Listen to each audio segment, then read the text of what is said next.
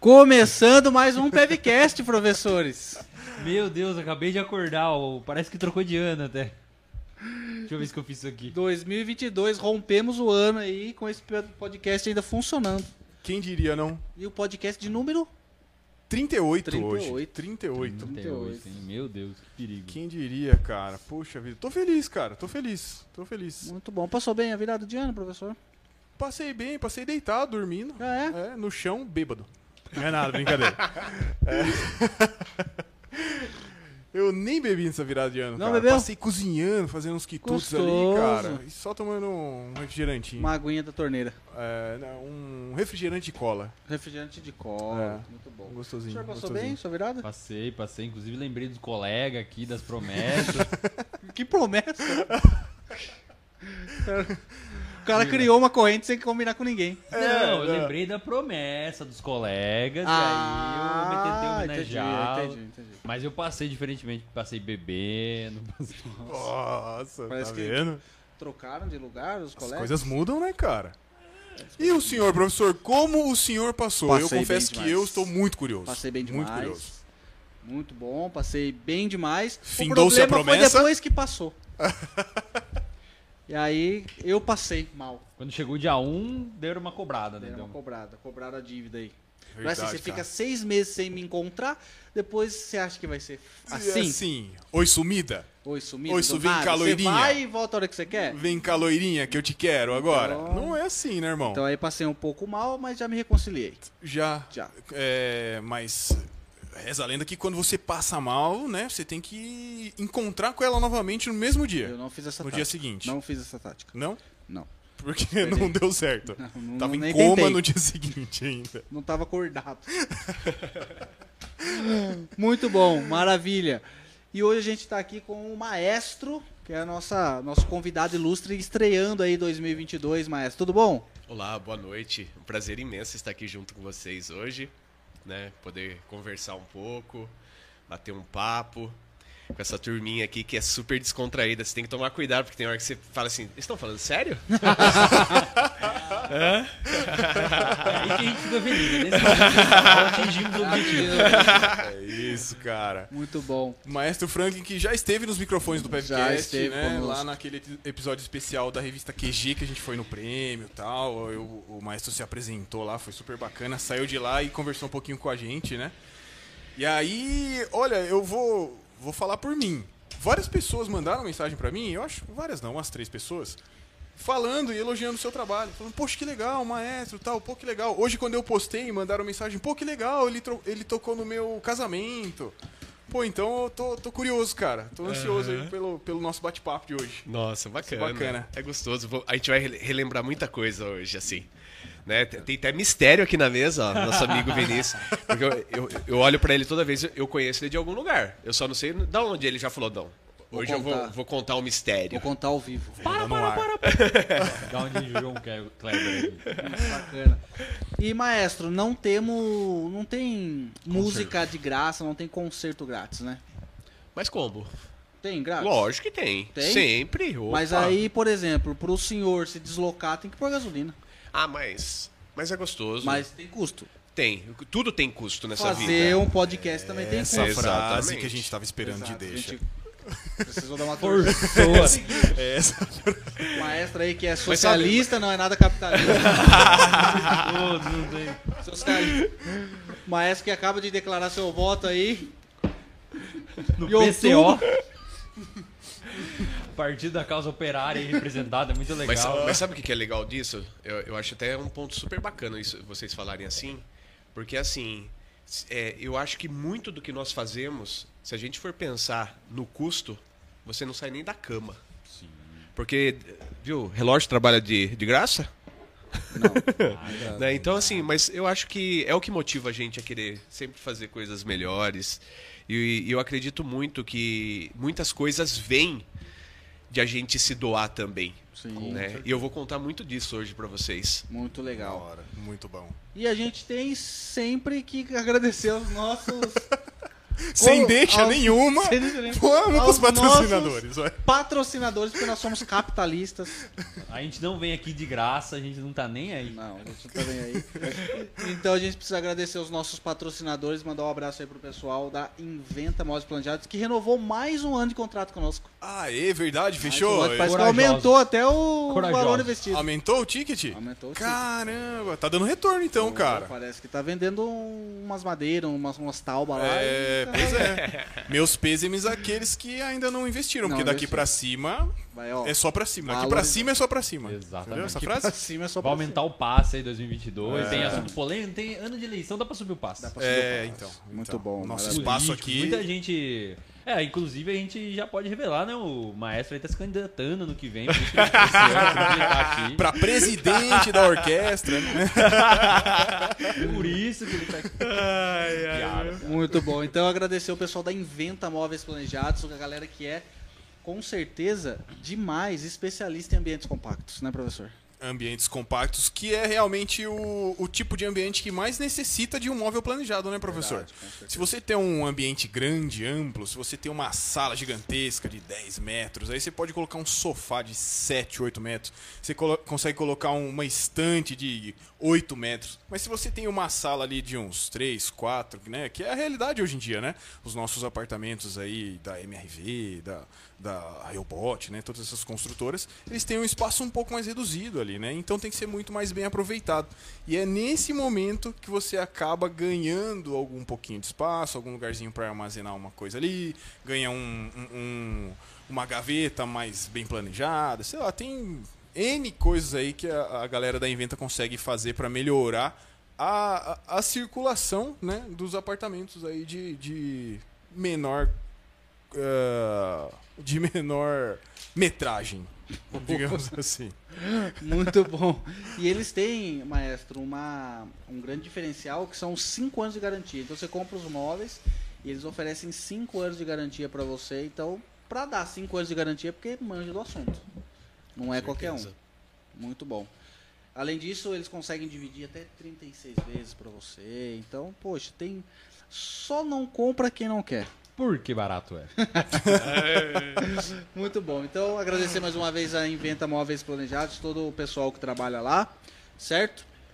Então, muito obrigado, um beijo no coração de vocês. E obrigado por renovar mais um ano aí, estamos Opa. juntos. Ah, Essa risada aí foi. É bem irônico, né? bem irônica. Agradecer também o pessoal da Negocioterapia, que por mais um ano fez artes maravilhosas, espetaculares. Você que segue a gente nas redes sociais, que segue a gente no Instagram principalmente. Vocês puderam ver, se não viu ainda, abre rapidão aí o seu Instagram, dá uma olhada lá nas artes que eles fizeram para os episódios especiais de final de ano. A gente teve episódio especial de Natal, de Ano Novo, artes maravilhosas que se destacaram. Então, se você quer ter esse tipo de identidade visual na sua empresa, quer que o feed da sua empresa fique top, o que, que ele tem que fazer, professor? Ele precisa só contatar a Negócio Terapia através das redes sociais. Por qualquer lugar. LinkedIn, Instagram, TikTok. Facebook, TikTok, WhatsApp. Quer Pinterest. passar aqui na Dom Lúcio também? Vem. Cara, é só entrar em contato com os caras que eles vão ter a melhor solução para a empresa de vocês. E é só a arte que ele faz? Eles Não, fazem, Eles professor? são especialistas aqui na região em tráfego pago, que é o tipo de tráfego mais importante hoje nas redes sociais. Porque se você postar nas redes sociais, infelizmente, você não alcança mais as pessoas, nem os seus próprios seguidores, amigos. Então, para você conseguir alcançar o público certo, você precisa pagar para as redes sociais. Mas não é simplesmente ir lá e apertar um botão, turbinar e cadastrar o cartão de crédito, né, professor?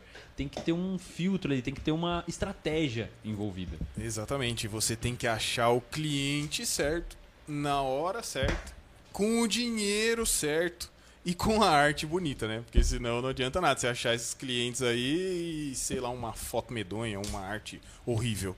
Então, like não paga boleto, seguidor não paga boleto, tráfego pago paga boleto. Paga boleto. Sigam aí, perfil na descrição do episódio, beleza? Inventa e a Negócio Terapia. Tá lá embaixo. Show de bola. Então já fizemos aqui todos os nossos trabalhos comerciais. Merchandísticos. Podemos ir voltar agora à vaca fria. Certo? Quem é a vaca fria? Maestro, Ah, eu quero ver como ele vai terminar aí. maestro Franklin, eu confesso que é um desafio para minha língua presa falar maestro Franklin Ramos. Porque minha língua é presa, eu não consigo. Mas é um prazer tê-lo conosco. Muito obrigado. A gente fica muito feliz. Acho que desde o ano passado a gente está tentando marcar essa data, Sim. né? E hoje deu certo. A gente fica muito feliz e honrado com a sua presença aqui hoje, maestro. Não, o prazer é meu. Nossa, é muito gostoso. E assim, o- final de ano foi uma loucura. Foram muitas apresentações, muitas, muitas. Mas daí, graças a Deus, que já deu pra gente começar o ano aí com Pé fazendo, direito, né? Eu acho que é, é legal demais. E eu que me sinto honrado de estar aqui junto com vocês, professores, né? Que estão aí super bacana com esse programa que vocês estão fazendo. Eu acho que é super bacana isso de Muito poder compartilhar, poder brincar, descontrair, mas também falar de coisas sérias. Claro. Né? Então, eu acho que é muito legal. E lembrando que esse não é o único programa que a gente faz. Mas voltando. É, Mas a gente. Eu não, eu não acreditei que ele tava falando. A gente, Esse é o problema. a gente Não, fica é porque eu sou programador, então tá de boa. Eu, faço, é, eu mexo com tecnologia informática, então Exato, tranquilo. Eu Acho poxa. que ele quis salientar É, essa eu parte. também trabalho com, com programa e eu nem sei formatar o computador. Mas aqui, voltando. Maestro, a gente fica preocupa, preocupadíssimo porque o senhor senta aí e coloca toda a sua credibilidade em risco a partir de agora. Imagina. Talvez o senhor perca alguns contratos, mas tudo bem. Pra gente vai Só ser bom. Vai, ver- vai ser mal visto na cidade? Provavelmente.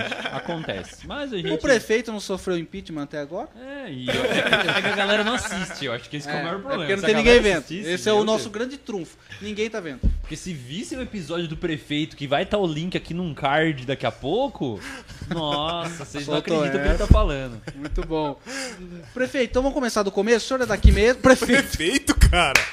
Que isso, irmão? Mano, vai entregar Calma. a campanha política dele Olha mesmo, aí, cara. qual vai ser o seu número, ô, maestro? Vamos lá. Pessoal, voltem em 17. Voltem, é que é 17, 12, 22. Para com isso, rapaz. Tô brincando. Meu Deus, cara. Maestro, o senhor é daqui do Botucatu mesmo, é Eu nascido sou, aqui. eu sou botucatuense, né? Sou da Gema. Da Da Gema? Gema de Botucatu, brincadeira. Sou de Botucatu, muito feliz. Né? Queria até contar um pouquinho dessa trajetória, né? Porque às vezes as pessoas veem a gente aí trabalhando, fazendo as coisas e não tem noção do que é a história de vida da gente. Eu sou é, lá do bairro, lá do Jardim Piabiru, Gabiru. né? Perto da Mold Mix. Sei. Estudei no Armando Salles quando criança. Brincava naquelas ruas de soltar pipa. Nossa, eu tenho muita saudade daquela época, porque era uma época tão gostosa, né? Mas também gostava de jogar videogame, gostava de fazer outras coisas também. Mas eu tenho muita saudade dessa época porque é, era uma época diferente, que é, tinha tecnologia, mas não era essa tecnologia de hoje que a- a- acabam ficando só no celular, essa coisa. A gente interagia muito. Então era gostoso demais. Então cresci ali no, no Jardim Piabiru, né? E foi onde eu passei uma boa parte da minha vida. Daí ali junto com meus pais, né? Ajudavam, ajudava muito eles, né? Porque não era tão fácil assim a vida. Eu ajudava minha mãe, vendia salgadinho para minha mãe. Olha. É, minha mãe fazia pão, fazia salgadinhos e eu vendia para ajudar aí nas que era bem comum nessa época a gente poder ajudar os pais, né? Hoje já não é mais, né? Hoje já não pode mais, mas naquela época a gente eu ajudava, estudava, não deixava de estudar, é lógico, né? Que eu acho que é muito importante. E é, foi uma época muito boa, né? Ela, ela vendia em casa mesmo. Não, eu vendia na rua para ela. Você vendia, ela fazia, você Ela vendia. fazia, eu vendia no comércio. Tinha um monte de cliente no comércio. Tinha o pessoal que trabalhavam nas lojas. E eu ia nas lojas vender pro pessoal. Vendia na feira. Vendia na feira também. Salgadinho. É, vendia pão. E isso aí eu tinha, acho, acho que mais ou menos uns 12 anos, eu acho, nessa época. 11, 12 anos. Né? Eu tinha uma freguesia boa. E com isso, né, essa parte de empreender, foi muito importante, ela faz muita diferença. Depois eu vou chegar no link dessa parte também, que, me, que foi muito importante para minha construção de, de adulto, né? E com isso eu consegui, nessa época, com 13, 14 anos, eu consegui comprar minha primeira mobilete. Caramba, Olha, era. nossa, cara. Aí era top, hein? É. E pra cidade ter uma mobilete, nossa, tá Caramba. estourando. Não, então, e daí eu morava lá e eu ajudava minha mãe, eu ganha- eu ganhava meu dinheiro, né? Então ela me dava uma parte pra mim, uma parte ia pra ajudar e eu podia ter minhas coisas que eu gostava daí também, né? A que de, de, de, de fazer essas coisas. E eu pude ter uma mobilete vendendo salgadinho. Olha que legal. né, naquela época. Então foi, foi muito bacana. Foi, essa experiência contribuiu para outras coisas que depois a gente vai chegar nisso no- no- mais para frente, né, no no nosso bate-papo. Aham.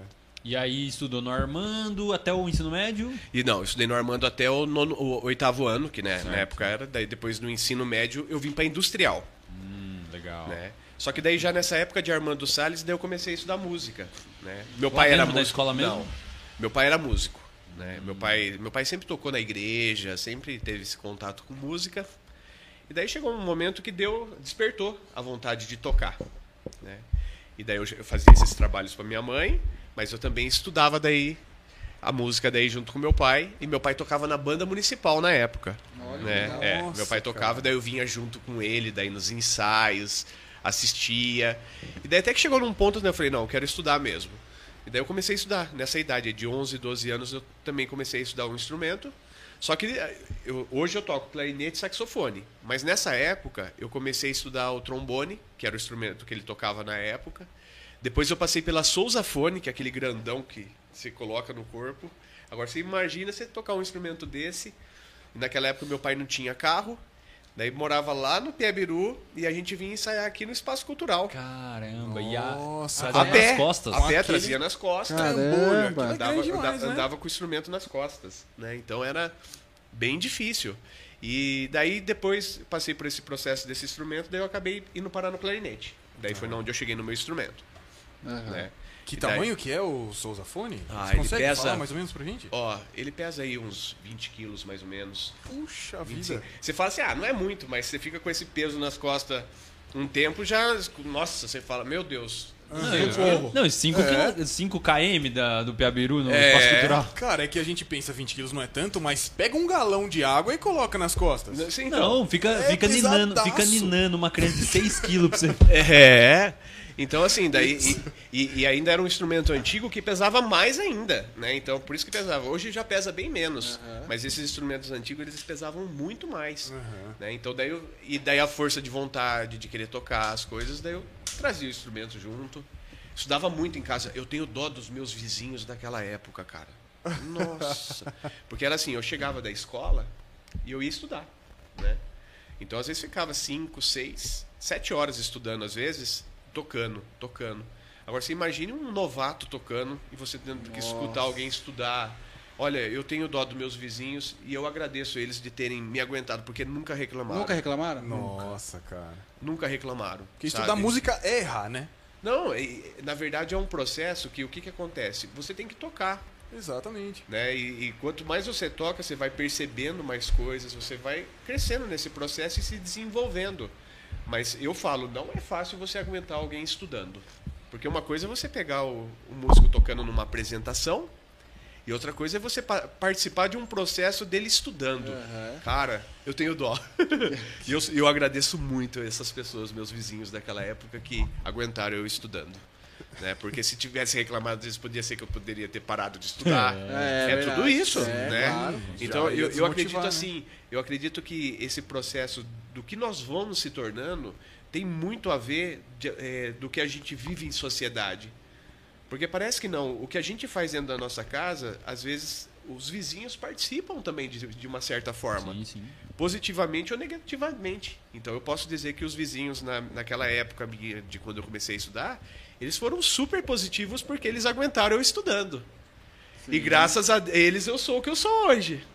É, cara. Entendeu? Então, assim, eu sou grato a tudo. A tudo que acontece no processo nosso de formação das coisas pra gente chegar naquilo e alcançar aquilo que a gente tem como meta. Eu falo que eles foram responsáveis do que eu sou hoje também.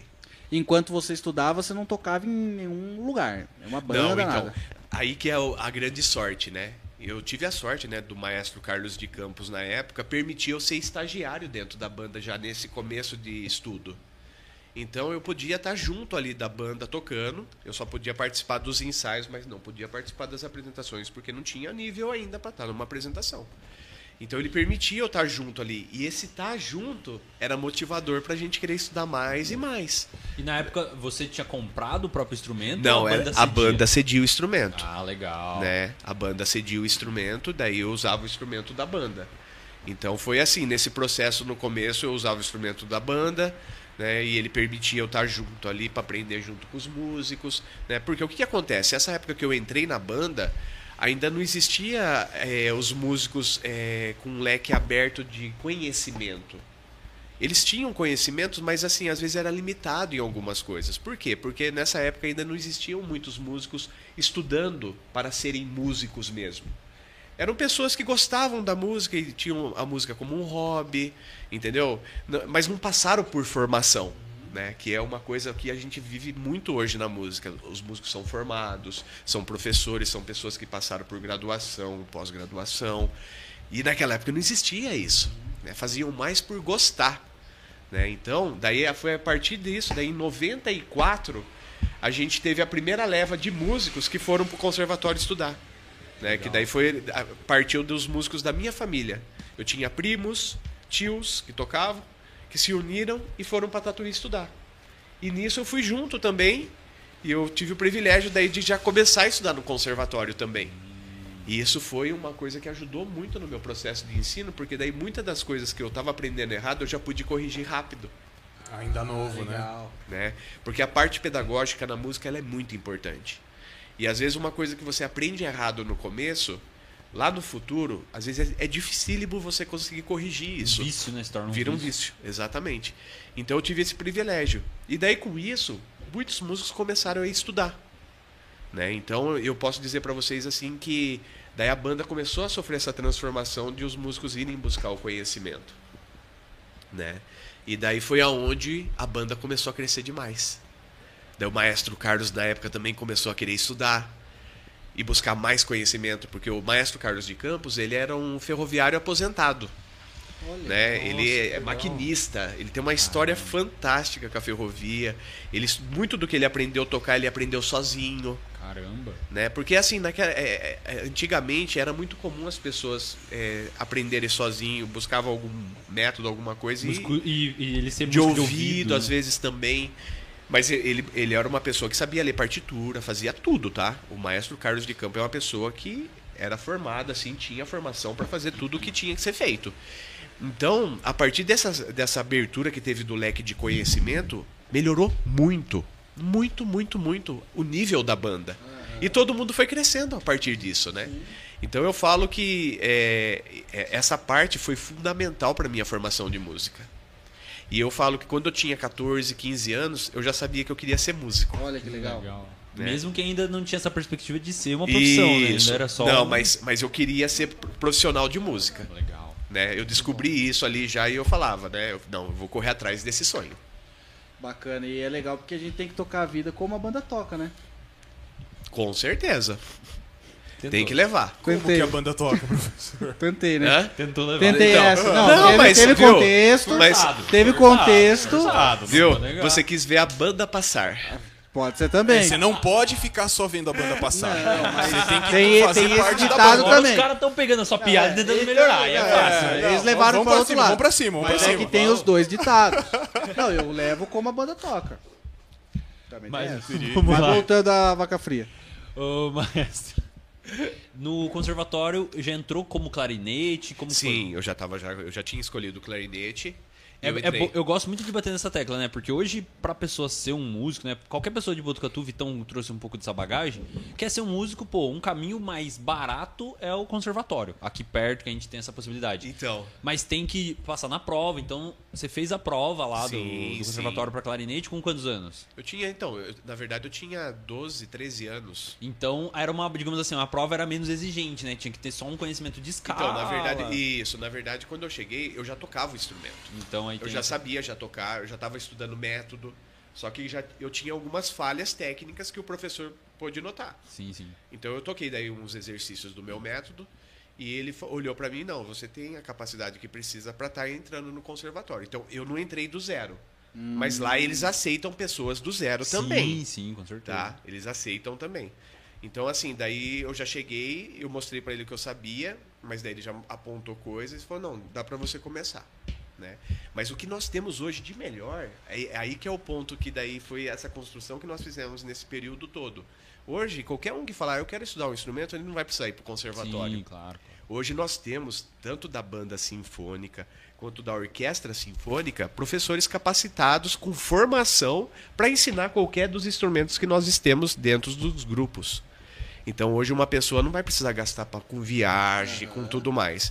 É só procurar daí esses professores dentro do- da- dos grupos para poder estudar um instrumento. Ou se não, se forem crianças e adolescentes, procurarem os projetos que existem na cidade. Projeto Guri, tem o Joana De Angelis que tem um projeto super bacana também, tem a FRAP, Legal. né? Então a gente tem bastante é, meios de formação. O Nutras também está com um trabalho super bacana. Então assim, isso não tinha na minha época, né? Olha a evolução que teve, Sim. né? Nesses anos de a gente ter hoje no Botucatu, eu posso dizer assim, sabe? Tava conversando com a nossa secretária de cultura, Cris. Aproveito para mandar um abração para Cris Cury.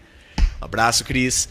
E assim, é, Botucatu está se tornando um, um grande, um grande polo musical, cultural, né? Pelo que tem de estrutura musical na cidade e cultural, tanto de artes em todos os ramos, né? Mas eu posso dizer por causa da orquestra, da banda que nós temos hoje na nossa cidade. Isso é um orgulho para nossa cidade, né? Mas o, por- o que tornou isso possível foi a busca do conhecimento. Legal, esse processo da galera querer correr atrás. Isso, exatamente, de querer estudar. Né? Isso fez com que a gente chegasse nisso que nós estamos hoje. A banda, a banda ela tem quantos anos? Sabe A banda, então, a banda tem 73 anos. 73 anos. Ela nasce em 48, né? Que agora é 74, a gente vai, vai para 74 anos. E ela nasce em 48. Só que a história dessa banda, na verdade, ela já vem de antes. Porque essa banda, ela nasce ali, ó, é, começo do é, século XVIII, século XIX. Na passagem ali, sabe, do século XVIII. Né, pra, é, 1900, 1890 e- pouquinho aí. Aham. Nessa passagem Essa nasce a banda nasce a banda.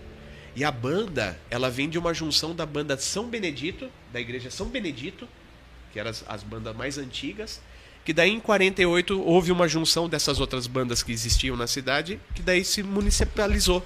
O município assumiu a banda, né? Então aí nasce a banda municipal da cidade, muito legal. né? E aproveitando a deixa, agora eu vou perguntar. E a orquestra? A orquestra, a orquestra já é mais nova, ela é da década de 80. Né? Ela nasceu acho que em 86, se eu não tiver enganado. Ela nasceu em 86. E aí é bom, eu gosto sempre de falar, já falei com o Vitão, mas é, o maestro deve ter uma noção. Quantas cidades no Brasil, quanto é, o quanto é um privilégio uma cidade como Botucatu ter uma orquestra municipal, né? Porque banda até é um pouco mais popular, várias cidades têm, mas a orquestra parece que é um negócio bem mais limitado. né? Sim, na verdade é assim. É, pra- é, geralmente, a cidade que tem uma banda é mais fácil de ela ter uma orquestra. A banda que não tem nada, a cidade que não tem nada, geralmente nunca vai ter nada. Então, o processo é ter uma banda primeiro para depois ter uma orquestra. Ah, legal. Sempre parte dessa evolução, geralmente. Tá? Mas tem exceções, tudo tem exceção nessa vida, né? E, e o que a gente percebe é assim: é, o, o fato de você ter uma orquestra mostra o quanto está evoluída essa cidade nas questões culturais.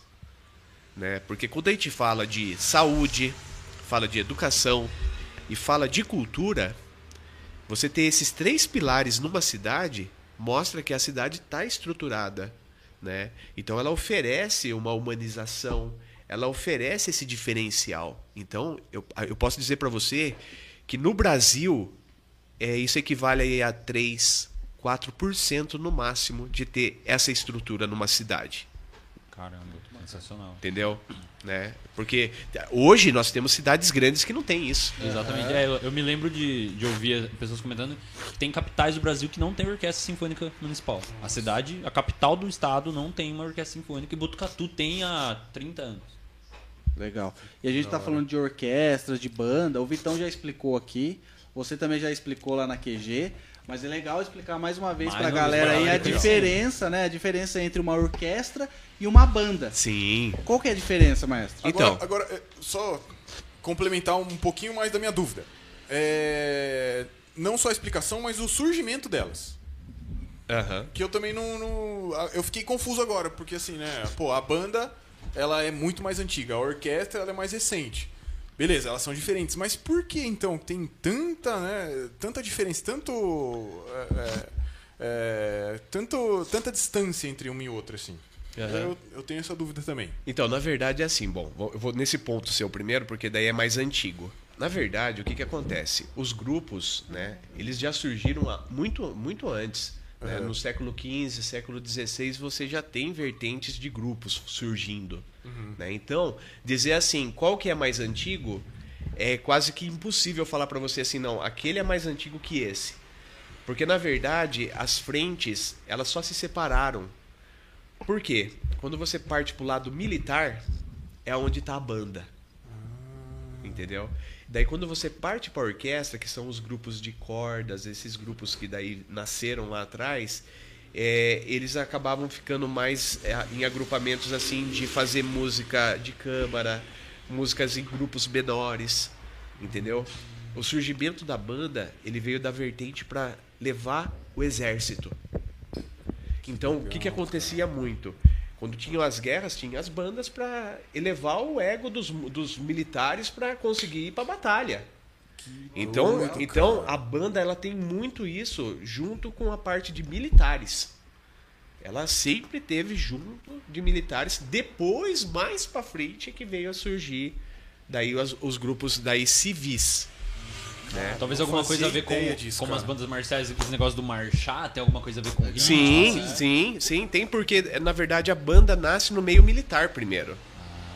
É, ela, ela tem esse negócio de elevar para todos os militares estarem com o ego maior, para eles estarem mais fortes, entendeu? Para conseguir ir para batalha. né? Exatamente. Então é aí que nasce a banda, a- a- a- os primórdios da banda vêm disso. Aham. né? Já da orquestra não.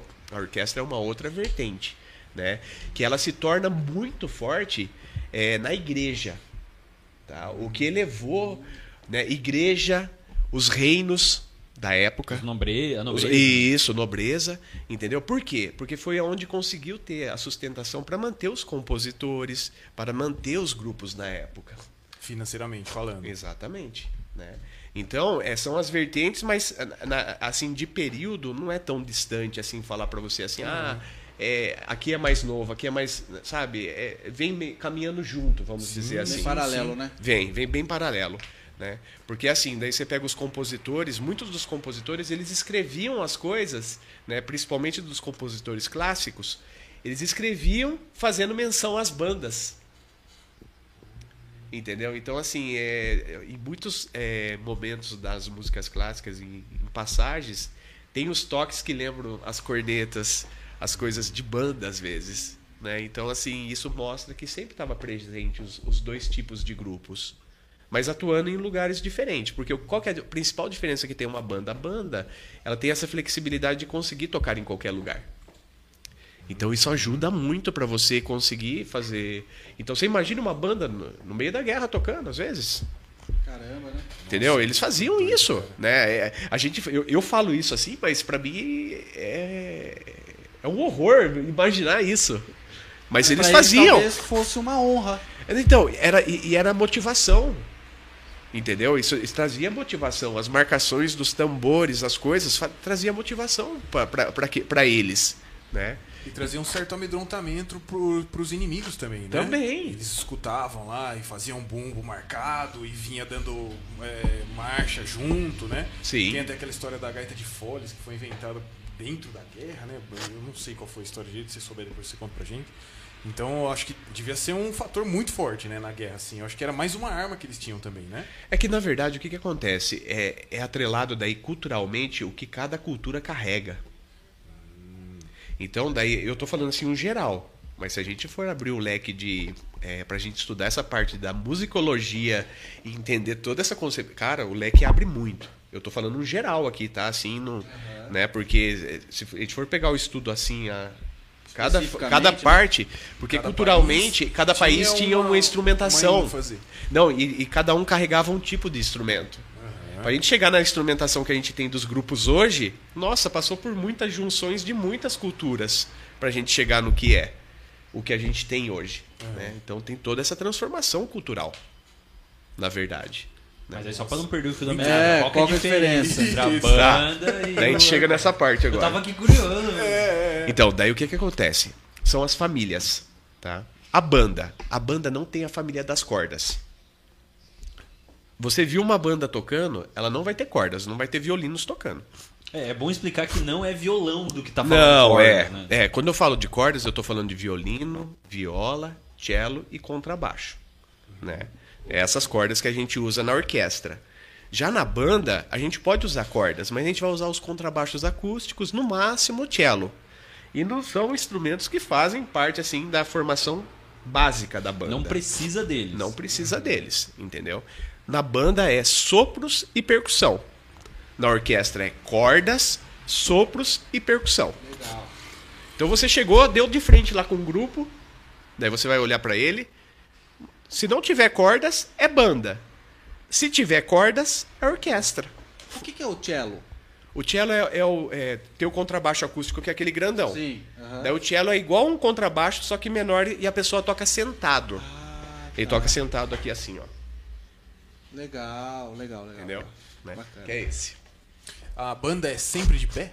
Não, toca Não? sentado Toca também. sentado Só também. que ela tem flexibilidade de tocar em pé ou sentado. É, quando o senhor me falou da flex- flexibilidade, foi logo que eu pensei, falei, pô, então de repente eles só tocam de pé? Sei Não, lá. consegue fazer das duas formas. E essa formação é universal. Se Oi? eu, for, se eu for na Escócia, vai ser essa formação também. Vai. É, Vai ter essas famílias, o que pode mudar são os instrumentos, é isso? Não. Os instrumentos de uma banda. A gente pega uma banda que é uma banda sinfônica. Em qualquer lugar do mundo que você for, ela já tem uma instrumentação X. Não vai ter variantes. Tá? Não vai. Eu posso ter dois do mesmo instrumento? Então, vai ter vários, às vezes, do, do mesmo, mesmo instrumento. instrumento. Isso, né? Porque daí o que acontece? Tudo depende da estruturação. Você pega os clarinetes, flautas, você sempre vai ter mais. Entendeu? Você pega o fagote ou o boé, vai ter menos, não precisa de tantos. Dois de cada um já resolve, né? ah. Então daí tem toda uma estruturação, mas os instrumentos que eu falo assim, você pega da família das madeiras, vão ser os mesmos tanto aqui quanto no Japão. Entendi. Sei. Existe um- uma padronização Ah, já legal. hoje. Entendeu? Não- você- o que você pode ter de diferente, às vezes, é posicionamento de instrumentos. Mas ali dentro vai estar todos esses instrumentos. E o posicionamento faz diferente, faz diferença acusticamente falando? Faz. É porque daí depende do ouvido do maestro na frente, que às vezes ele quer mudar alguma coisa. a mudar Ah, cores. Ele tem isso também. Tem. Que daí pode mudar a cor de alguma coisa. Ele faz meio que um balanceamento ali da, da orquestra. E aí a Isso. quantidade de instrumentos também é o maestro que decide. Não, então, porque na verdade o que, que acontece? Já existe uma, um X que você precisa de cada instrumento. Pela potência deles. algum- Isso, exatamente. relacionado a Isso. Mas só que o que depende muito é, é do que você vai ter de disposição para usar no seu grupo, na sua cidade, por exemplo. Às vezes você vai ter alguns instrumentos que às vezes você não vai achar com tanta facilidade músicos para tocar aquele instrumento. Ah. E aí você tem que se virar com o que você tem que se virar com o que você Às tem. vezes você precisa de, sei lá, meia dúzia de violinistas pra sair um som bacana, na sua cidade só tem dois. Exatamente. Aí você descarta esse tipo de, de instrumento. Exatamente. Entendi. Pô, que legal. Não fazia ideia dessas coisas. Legal, aí o maestro Pequeno Franquizinho estava já como estagiário da orquestra, foi pra Tatuí e aí já virou músico. Entrou pra Tatuí e já virou Não. músico não. da orquestra Eu aqui da banda aqui. Eu continuei ainda como estagiário mais um ano e meio ainda. Daí depois que eu acabei me tornando músico fixo da, De clarinete e foi até o final do curso lá no, no conservatório. Isso, eu estudei de 94 a 2002 no conservatório. Caramba! De 94 a Oito 2002. anos de clarinete. Oito anos de clarinete. Daí nesse meio termo eu também estudei saxofone lá, né? Tive a oportunidade de estudar. Que tá perto, né? Sim, é ter uma proximidade, mas é, é muito diferente a embocadura. Embora seja da mesma, assim, da família, tudo, mas tem umas diferenças de embocadura. Mas daí você vai acostumando com o jeito de fazer, né? E, e daí o que acontece? Daí, daí com toda essa, né, essa, essa passagem de estudo, o estudo continuou na minha vida. Daí depois, em 98, foi a primeira vez que eu tive a oportunidade de dar aula eh, de clarinete. Que daí eu dei aula no Espaço Cultural, que tinha uma escola de música no Espaço Cultural naquela época, né? E foi super bacana essa, essa oportunidade porque foi quando eu pude lecionar pela primeira vez. E eu tive essa oportunidade e foi para mim foi ótimo, porque daí eu pude ver que eu tinha capacidade também de ensinar, né? Então eu pude desenvolver essa parte do ensino de poder aprender, de poder ensinar e ver alunos meus depois vindo tocar junto na banda também Da hora, né? Inclusive eu tenho aluno dessa escola que hoje que toca comigo na banda até hoje, Que legal. né? Isso é um orgulho tremendo. Nossa, né? é demais, né? Então, é, na verdade, vai é, o conhecimento ele vai se multiplicando, Sim. Sim, sim. né? E daí a gente vê que vale a pena, né? A gente investir nessa parte de ensino, de poder oferecer, né? E a gente sonha ainda de voltar essa escola de música, de ter essa escola de música em Botucatu de novo. Né? É um sonho nosso que a gente não esquece dele, não, né? de voltar. E como... Pode ir? Por favor, talvez seja a mesma pergunta pela introdução. Será, cara? Vamos ver, Nossa, se for- Ó, louco, cara. Se for... Se for, que vai? Vamos fazer uma, uma prenda aqui. Não, não sei. eu, Se for, só deixei aí pra galera saber. Como que. Como que. a- É... O que? Nossa, me fugiu a- o começo da pergunta, cara. Como, como, como, E como que uma pergunta. pessoa ela pode entrar na banda sinfônica? Ah, É, não tipo, era. não era essa. Não era mesmo. amanhã. O que, que ela fala? Que que ela, qual que é o processo seletivo, digamos assim? Como que Então, na funciona? verdade, ela, ela. Primeira coisa hoje, né? Hoje ela precisa saber tocar o instrumento. Né? Não Putz, tem- já o Pevcast já tá cortado. E como que ela Ah, comprova que eu sei? Vou lá. Então, daí na verdade funciona assim. Quando abre alguma vaga, a gente abre avisando os músicos que tem vaga. Daí ela chega, a gente vai dar uma música de confronto pra ela tocar. Música de confronto seria uma, Uma provinha, música. uma prova. É. Faz aí pra gente ver o que é. Isso, toca uma música. Pior que foi boa. Rock Balboa! Pior que foi boa. Mano, eu pensei, eu pensei na mesma hora. Demais, essa foi boa. Que da hora. Aí o cara, o teste é tocar rock balboa. Não, não, daí, daí a gente dá. Não que a gente não toque, mas aí a gente dá uma música pra ele tocar. né? Vocês tocaram toca. essa lá na QG? Sim, eu acho que a gente- tocaram, não tocaram? Não, a gente tocou com a orquestra sinfônica. Puxa vida, A eu, eu já a ouvi tocar em sinfônica. algum lugar isso, não lembro quando foi. Mas ninguém vai bater tão forte quanto a vida. Essa é boa, essa é Tem que boa. falar isso pros percussionistas. Não se trata de bater tão forte, mas se quanto você tá disposto a apanhar, e Apanhar. continuar de pé. Fala isso pra cara. pele do bumbo. É uma piada musical já. Nossa. Essa daí fugiu da minha alçada. Mas vamos lá, no confronto, na, Daí ele toca, daí ele tem que tocar. Daí a gente vai ver, junto com o chefe de naipe, se ele tem a capacidade pra estar entrando pra aquele naipe, seja de estagiário, seja de músico fixo, né? Daí a partir disso a gente começa a fazer o trabalho junto com ele. Mas daí o sete copos pode entrar daí. Ah, Pode? mano. Pode, lógico que pode. Viu? Até o sete ouro pode Até o entrar. sete ouro pode entrar? Pode. Mas Até isso- o sete ouro. Mas daí se tombar o Ás é o dois que manda. Sim, com certeza. Depende, se for truco mineiro, não. Não, Truco mineiro Até é onde quatro. eles vão com essa piada, meu Deus. mais. Ô, Franklin, o que, que você precisa ter pra otorgar um diploma pra um cara? Por exemplo, você deu aula lá no Espaço Cultural. O que, que Não, você então, precisa verdade, ser é, pro então. cara sair de lá formado em alguma coisa? Não, daí, Como que rola? Não, daí nesse caso, é, na verdade, é só uma formação que a gente oferece, mas ela não vai ter reconhecimento de MEC. É um curso coisas. livre, é né? um curso livre. Ah, curso livre. É essa a mesma dúvida. É, as formações, as formações musicais, então elas têm que ser ou de um conservatório ou de uma faculdade. Isso, exatamente. certificado. Pós-graduado não pode dar aula. Oi? Um pós-graduado pode, dar aula. Então, por exemplo, no pode. seu caso, você pode dar aula e aí pode. você dá um Sim. diploma pros caras. Mas, então, mas só que daí tem que ter a estrutura de o lugar ter a estrutura reconhecida pelo MEC e tudo mais. Sim, um né? É que eu tudo. acho que a estrutura tipo de faculdade e tudo mais tem que ter uma grade Sim, completa. Tem que ter a ementa, tem é que ser, muito. né? É, tanto que é, é bom falar assim, a galera, eles têm. Primeiro módulo, acho que qualquer idade que você entra, você tem que fazer aula de canto no conservatório, né? É obrigatório. Não importa qual curso que você queira, você vai fazer aula de canto. O cara, eu lembro dos, de, de amigos falando assim, Obrigado. super tímido. O cara super tímido. Não, vou fazer aula de piano. Tipo, porque o cara fica ali abaixadinho, tocando, não sei o que. Ele Nem faz o teste, entrou no conservatório. Ele chegava na primeira semana, não, tô frustrado. Por quê? Ah, fiz duas aulas de canto já. Primeira semana o cara tem aula de canto.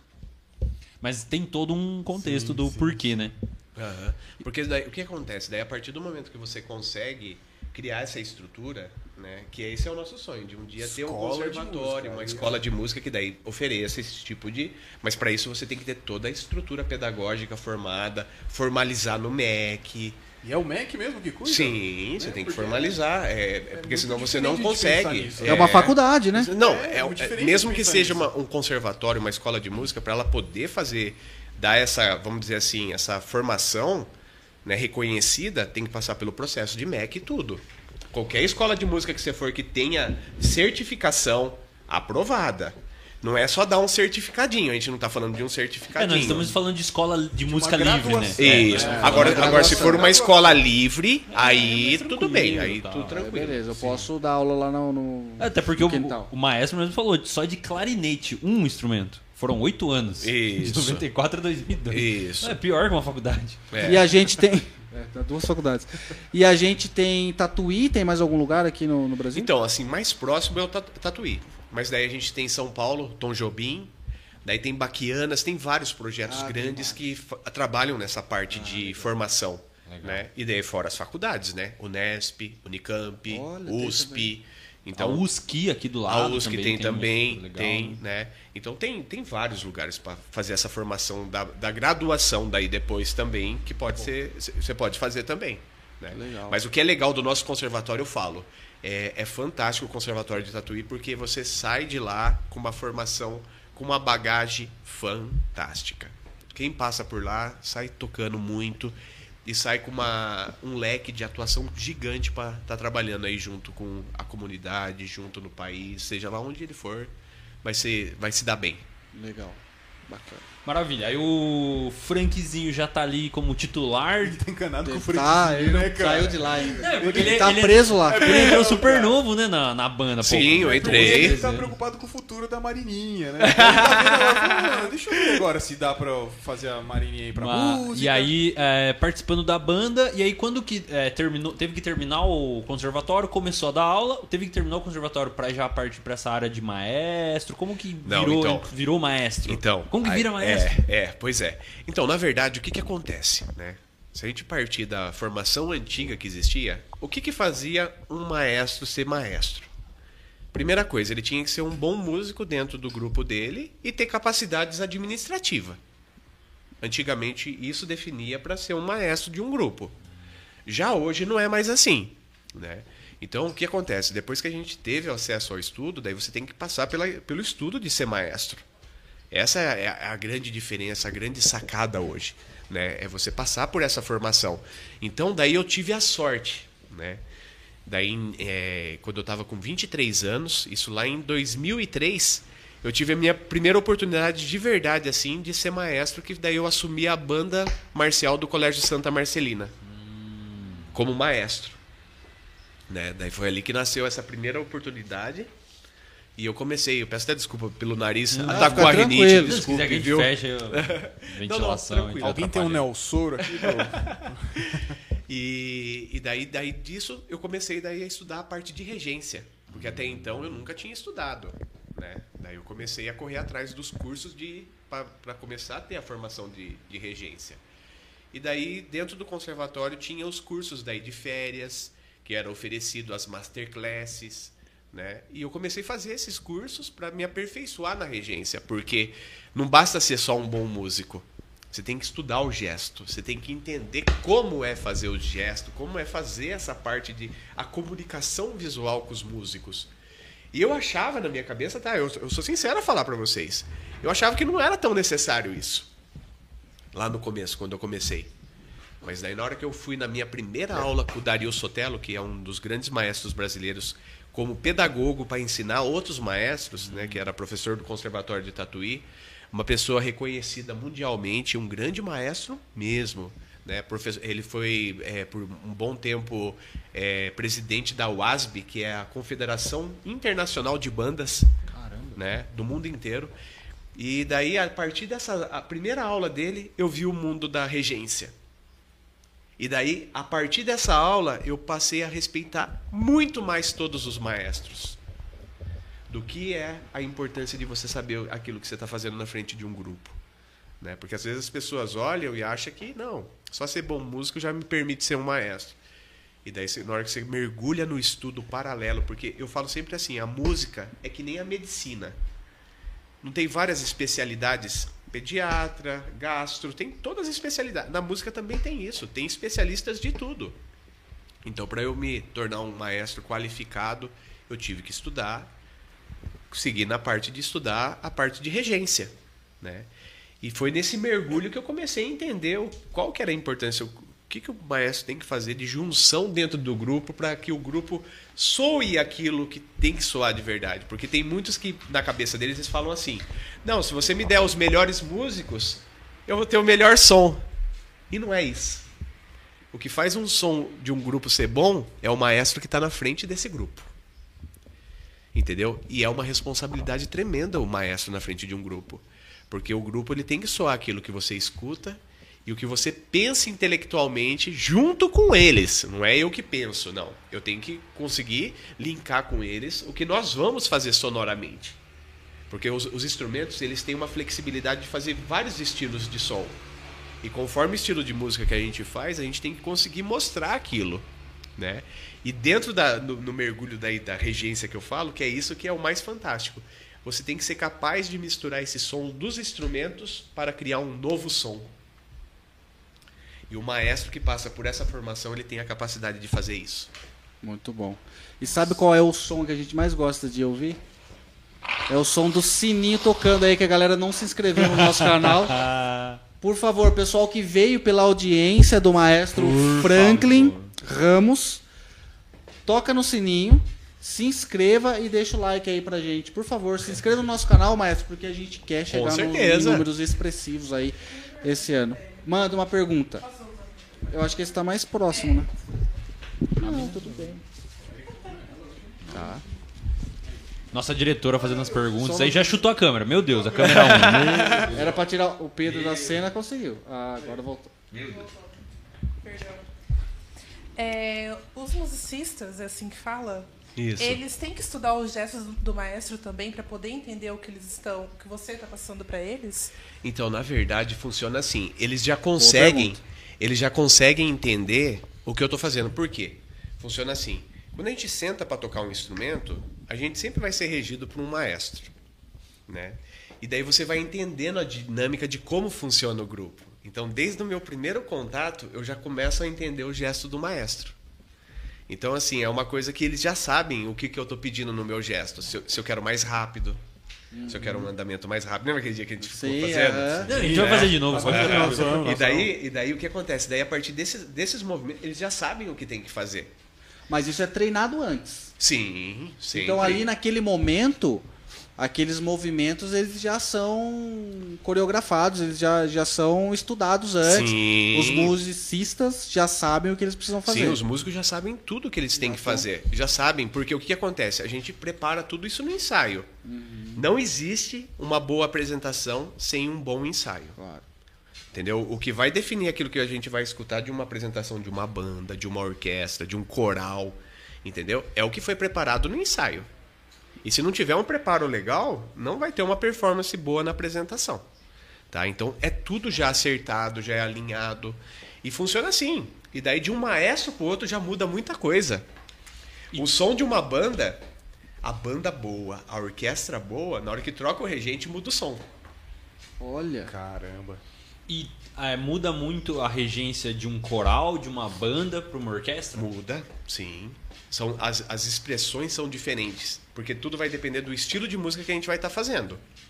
Então, por exemplo, se você pegar um coral, por exemplo, geralmente o maestro nem vai usar a batuta, ele só vai usar a mão. Então, geralmente ele sempre faz movimentos mais, sabe, mais suaves, mais, né? Na orquestra também às vezes acaba, a não ser que pegue uma coisa que é muito marcada, daí você vai sentir o tempo mais mais marcado, né? Então assim, é, tudo depende do estilo da música que está fazendo. Mas geralmente quando são coisas cantadas, geralmente são coisas que são mais redondas, não são tão quadradinhas, entendeu? Então você sente essas diferenças de um, de um grupo pro outro, sim. Legal. E esses movimentos são padrões. Sim, existe Ou, padronizações. ah, eu sou maestro, eu quero fazer um movimento diferente. Não, então, na verdade, na verdade, o que, que O acontece? Eric tá criando essa TikTok, né? Eu posso fazer? Não, e viu? Não, isso, isso é demais, isso é demais, porque o que acontece? Tem maestros, é porque quando a gente passa pela formação, a gente passa por uma sabatina? Porque o que acontece? Hoje, eu, Franklin, depois de passar por essa formação, eu tenho o meu estilo de reger, né? Mas na hora que você está passando pela formação, por exemplo, se você começar a gesticular muito e muito movimento e mexe pernas, coisa, o professor te xinga até não querer mais. Ah, é? Oh. Porque tá querendo se aparecer. É, talvez. começa a gerar isso. Ele fala, Tá viu? jogando pra torcida, né? Viu? Não precisa disso, calma, menos. Só que depois daí, cada maestro tem seu estilo. Então, primeira coisa, não existe jeito errado de fazer. Tá? Isso eu já falo assim, se você vê algum maestro fazendo, ele está fazendo o que ele sente dentro dele, através do corpo, através do gesto. Então não existe errado. E às vezes é o jeito de chamar a atenção do músico, né? Exatamente. O cara É- tá aqui, cabeça ó, baixa, tal. Resumindo, é a comunicação que ele consegue se comunicar com o grupo dele. E funciona? Ótimo. Entendeu? Então não existe errado, mas é importante para aqueles que passam pela formação, daí ele vai achar o equilíbrio do que existe um equilíbrio, entendeu? Então daí você consegue dar esse equilíbrio. Eu tinha, eu que nem eu, no meu caso, eu tinha uma, uma mania é, quando eu regia de, de reger com a munheca às vezes. E não pode. Ah, não. Você tem que manter ela fixa. Ela, a, a munheca aqui, ela tem uma movimentação, mas ela não pode ser demais, porque senão você começa a dar vários pontos pro músico Prestar atenção. para ele é, entender o tempo. Às vezes acaba confundindo. Olha que interessante. Entendeu? cara. E às vezes eu no começo, às vezes eu tinha essa mania, então daí eu girava dois pulsos daí, na verdade. E não pode, você tem que ter um equilíbrio para não girar vários pontos, porque se você começa, começa a criar, confunde, confunde o, o músico, ele não consegue daí entender. Acaba atrapalhando. Acaba atrapalhando. Então, assim, e são essas dicas que vão te tornando melhor. Então, como eu tive a oportunidade de fazer aula com muitos maestros, eu, ho- hoje eu falo, porque eu gosto sempre de dizer, a gente se apropria do conhecimento de muitos para se tornar o que nós é, somos Claro, muito bom. né? Então, eu com todas essas aulas que eu fiz com esses estudos, eu consegui fazer junção de muitas coisas boas para me tornar melhor. Claro. E isso não quer dizer que eu sou o melhor. Eu tô em construção, eu me sinto em construção, eu sempre tô procurando mais conhecimento, procurando aprender mais, né? Então, eu tô em construção, né? E daí uma coisa muito engraçada que aconteceu, ó, você ver essas coisas de informação como é uma loucura. Eu vi um vídeo meu regendo uma obra de 10 anos atrás, com o colégio, com a banda marcial do Santa Marcelina. Cara, que vergonha É. que eu senti. Nossa.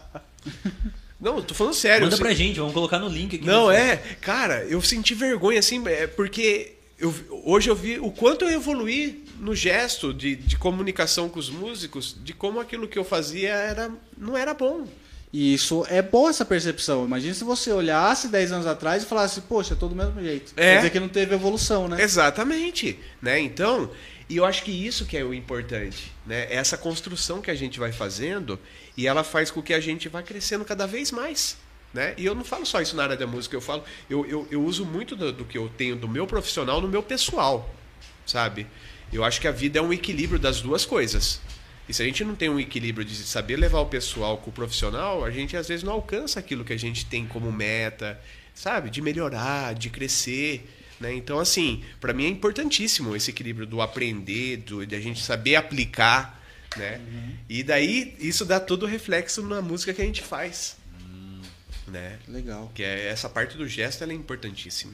E aí, o senhor estava comentando do, do Santa Marcelina. é, chegou a reger o coral também do Santa, que Não, é famoso. é, nosso Coral do Santa é famosíssimo, né? Que tinha como maestro José Alberto, né? Que era o maestro José Alberto, uma pessoa super competente que sempre fez um trabalho muito bonito no frente do nosso Coral do Santa Marcelina, né? E eu nunca regi o coro do, do Santa. Eu já regi outros coros, Ah, né? legal. Porque no Santa, a- o meu trabalho é com a banda. Eu sou maestro da banda há 18 anos, né? E sempre foi meu foco trabalhar com banda, né? Assim, uma coisa que eu acho super interessante, né? Eu sempre torço pelo sucesso de todos os colegas em volta. E uma coisa que eu nunca tive é olho gordo nas coisas das, da- das outras pessoas. Eu sou feliz com o que eu tenho, sabe? Então, pra mim, assim, o que eu tô fazendo hoje já é o suficiente. Eu não preciso mais que isso, né? Então, porque tem- rola muito isso às vezes, sabe? No meio assim. É, Uma vaidade. É.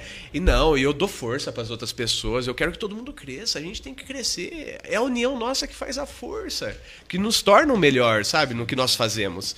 Então, assim, eu, e eu fico feliz cada vez que eu vejo um crescendo, indo, indo mais longe. Nossa! Botucatu está se tornando mais ainda um polo Legal, é. né, cultural, se tornando né, referência.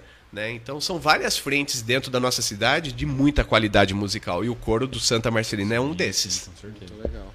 E os músicos que tocam hoje na banda, eles vivem só disso. Não. Eu tenho músicos que vivem só da música. Né? Quantos membros? Só pra, só pra falar. Então, hoje, tem? hoje na banda municipal tem 42 músicos. Né? Entre músicos e musicistas. Né?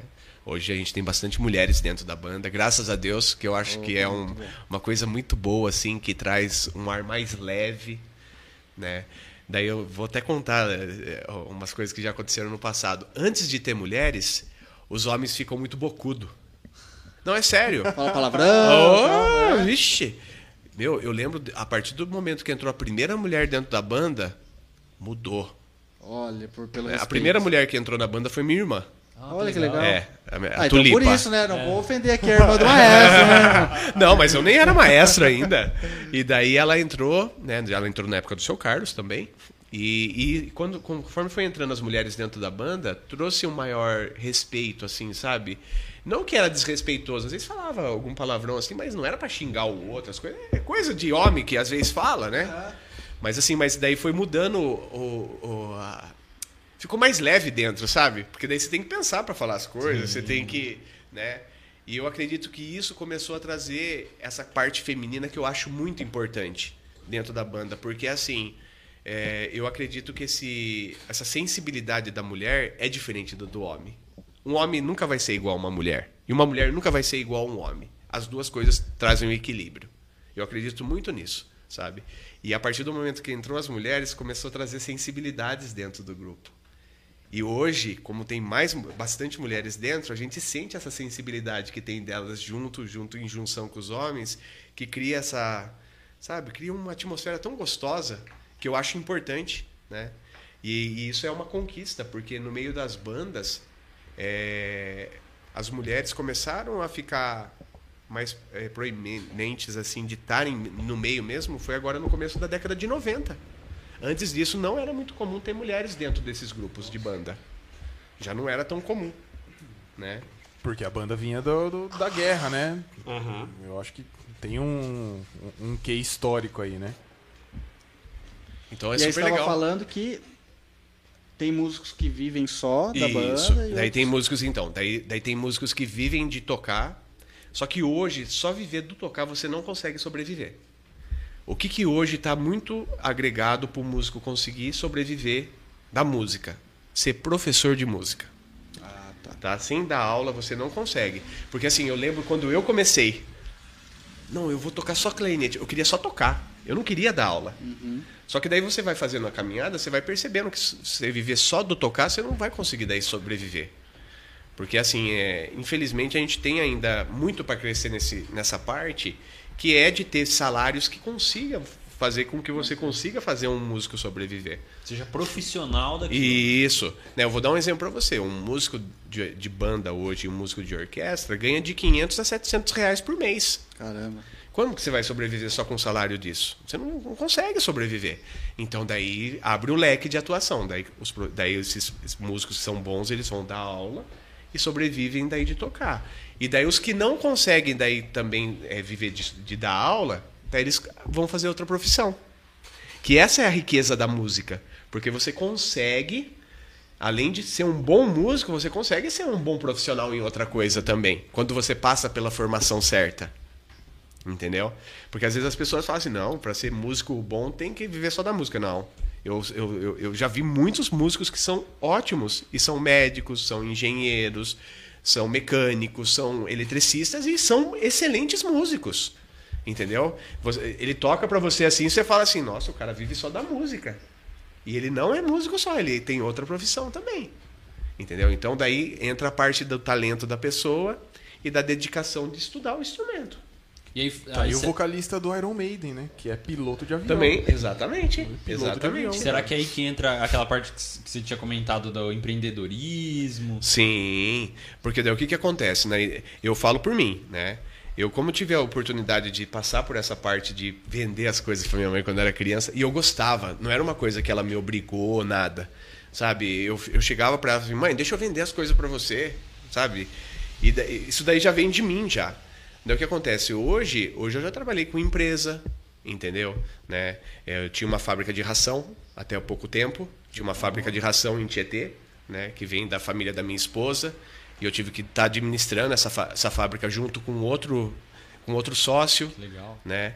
E, e, e, e, é- é isso que eu aprendi lá de criança me ajudou muito para poder fazer esse tipo de coisa. Eu já fui diretor administrativo da Orquestra Sinfônica, que cuidava da parte financeira da Orquestra Sinfônica, entendeu? Então, é, eu acredito que tudo anda junto, sabe? Essa parte de você pegar e. é, porque eu falo, um músico hoje, para ele sobreviver nesse meio que nós estamos, se ele não for empreendedor, ele não consegue sobreviver. Você tem que saber como vender o seu peixe, você tem que saber o que você vai usar de estratégias para chegar até o seu público e tudo mais. Né? E o que eu percebo muito assim, que daí essa parte de eu também mexer